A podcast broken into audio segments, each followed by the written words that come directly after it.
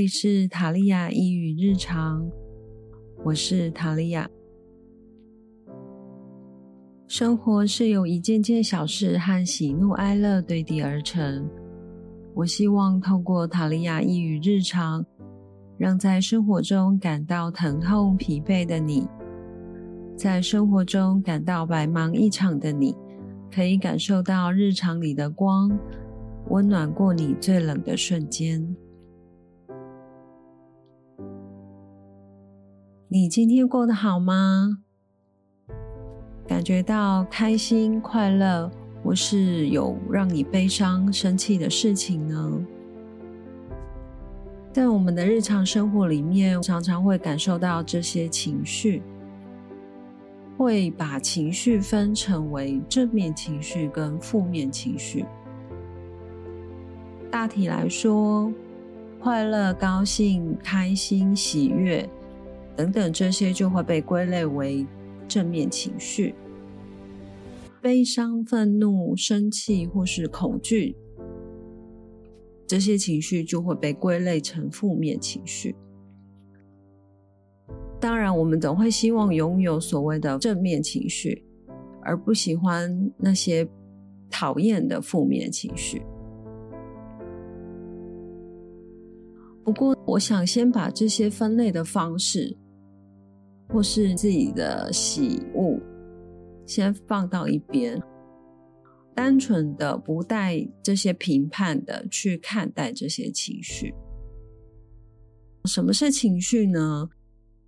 简单的来说，情绪就是我们在日常生活里面会遇见的人、碰到的事物所产生的感觉。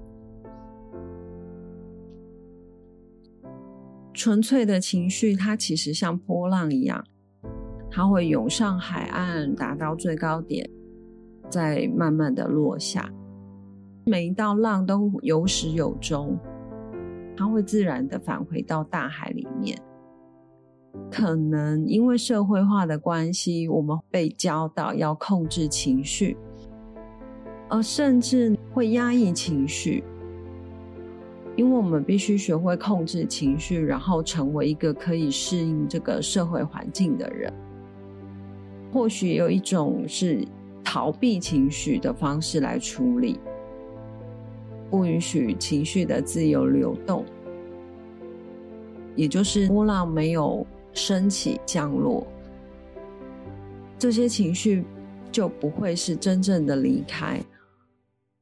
当这些情绪并未真正离开，就会影响我们的身体。世界卫生组织统计过，百分之九十以上的疾病都和情绪有关系。不同的研究指出，大约有百分之八十的人去看医生，这些病患他的病状都是与压力有关。许多疾病都是在情绪呼救的证据。在心理神经免疫学中指出，免疫系统会受到心理还有情绪状态的影响，其他例如循环啦、消化、神经系统也都会受到影响，整个人的健康状态也都会受到影响。我们都喜欢感觉舒服的情绪，就像我刚刚说的那些正面的、高兴、开心、喜悦、正面的情绪。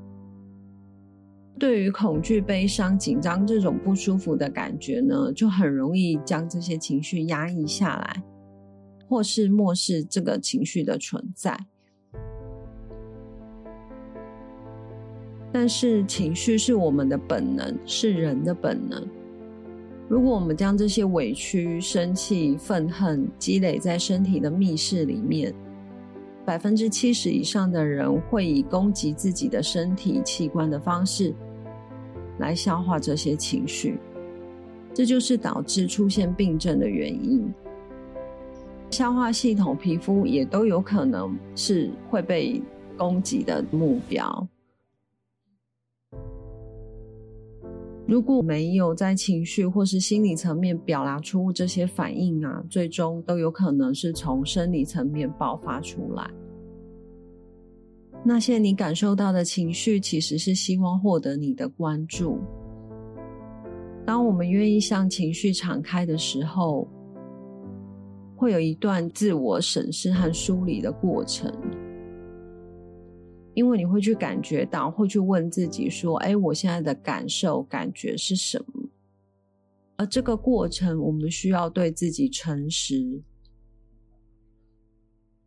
在我们过往的习惯里面，有可能会想要掩盖或是逃避，这些习惯都有可能会出现。但是，如果我们越能真实承认自己的情绪，我们就越能加深对自己的觉察。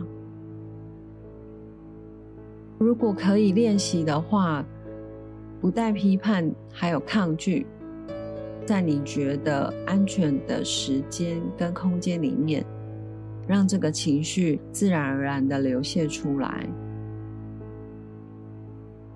愿意这样子面对，给情绪一点空间，就能减轻身体的负担，让自己可以放松一点。我们可以透过身体来辨识情绪，也可以反复的询问自己的感受。当你感觉到情绪如排山倒海而来的时候，我们该如何安全的释放情绪呢？在这边，我可以提供三个方法。第一个就是找一个我刚刚说的，你觉得安全、不受打扰空间。有可能是你的房间，自己在自己的房间里面会比较舒适。有些人可能跟家人同住，拥有的独立的空间可能就是你的房间，可以在你的房间里面让这个情绪发泄出来。例如说，如果你觉得很生气，那你可以捶打你的枕头，去发泄你的怒气。也可以坐在床边哭泣，让你的悲伤出来。如果你觉得在室内的空间不是非常的适合，可能觉得会有过多过大的声音，或许你可以在大自然面找一个地点，譬如山上空旷的地方，你可以尽情的尖叫，让这些情绪流动。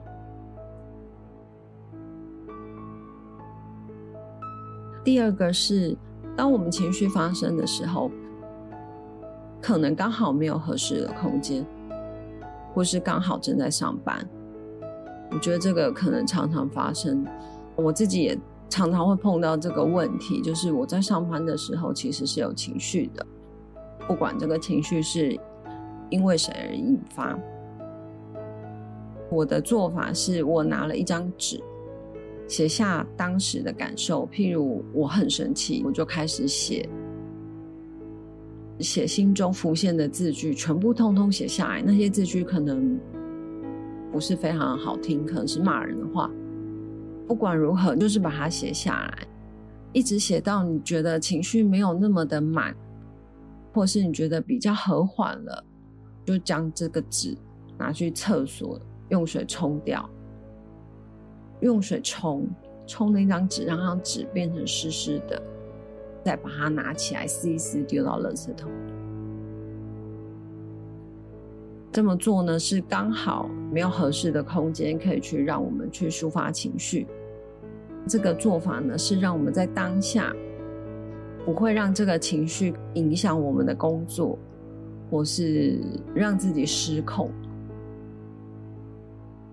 这是短暂处理的方式，我仍是建议回家之后，还是要找一个地方，让你这些情绪，就是后面可能还有一些没有完全抒发掉的情绪，让它再出来。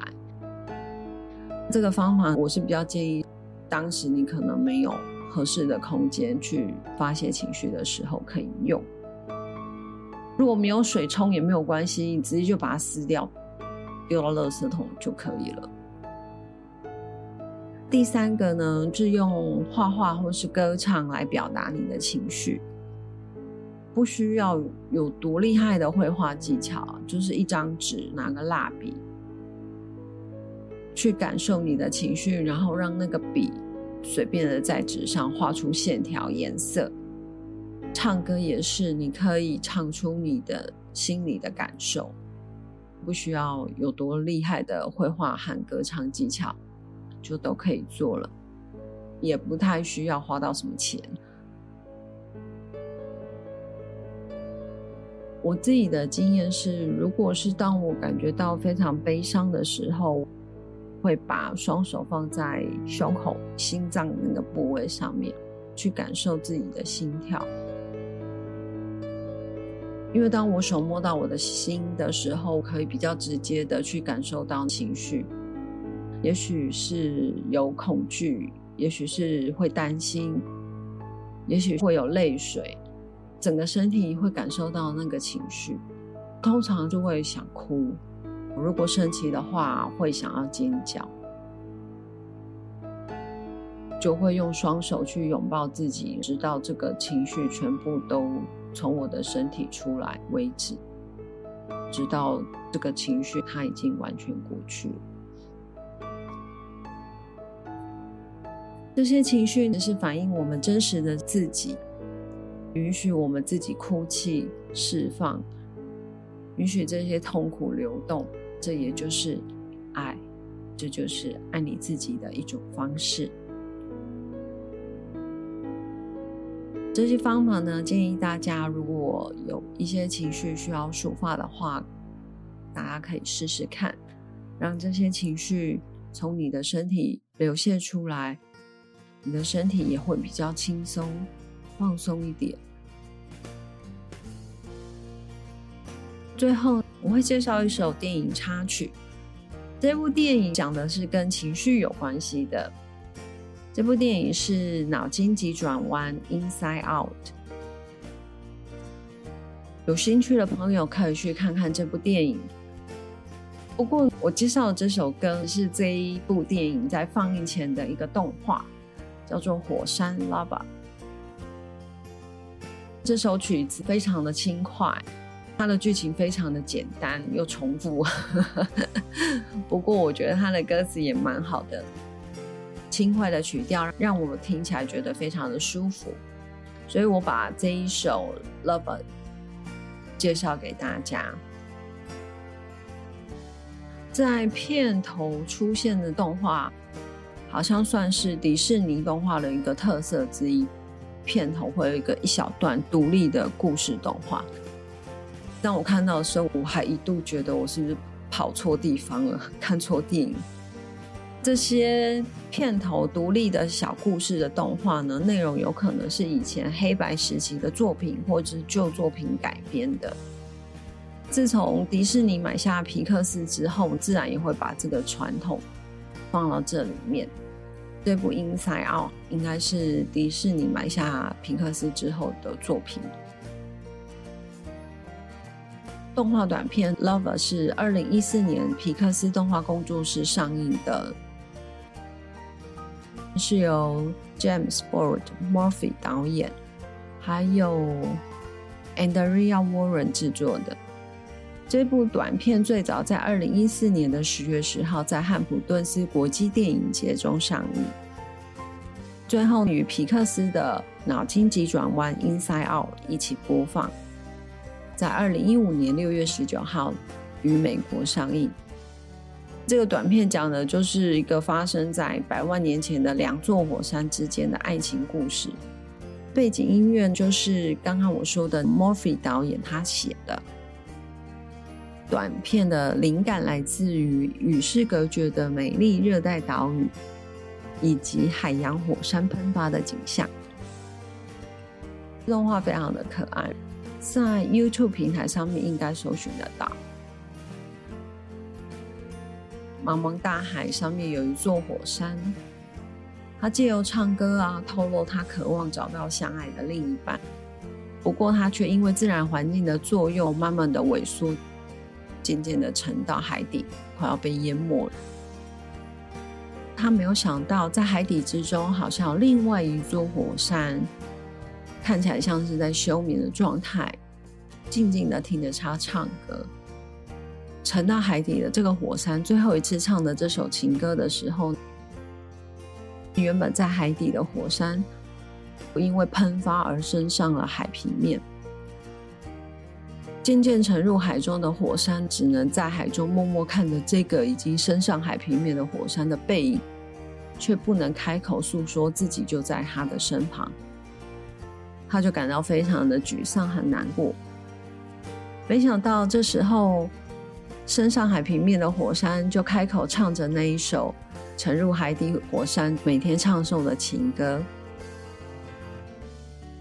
而原本快要沉入海底的火山呢，受到了感动而喷发，再次出现在海平面上。从此之后，这两座火山就互相依偎着，唱着属于他们的火山恋曲。我们跟着短片，也跟着火山经历了一开始的乐观，然后孤单，坚持的相信会有一个爱人。最后失望落寞，但是还是迎来一个幸福的 happy ending。导演的取名跟题材，我觉得非常可爱，让人喜欢。因为 lover 岩浆听起来就很像 love，玩了一点小小的心的。有兴趣的朋友可以搜寻这首歌来听看看。I have a dream I hope will come true. That you were here with me and I am here with you. I wish the earth, sea, and sky up above will send me someone to love. 这是其中的一小段歌词，送给大家。希望大家无论身边有没有这样爱你的人，都可以爱自己。 本次的 podcast 就到这里结束，感谢大家的聆听。如有任何的建议和感想，都欢迎留言给我。感恩你的存在，我是塔利亚。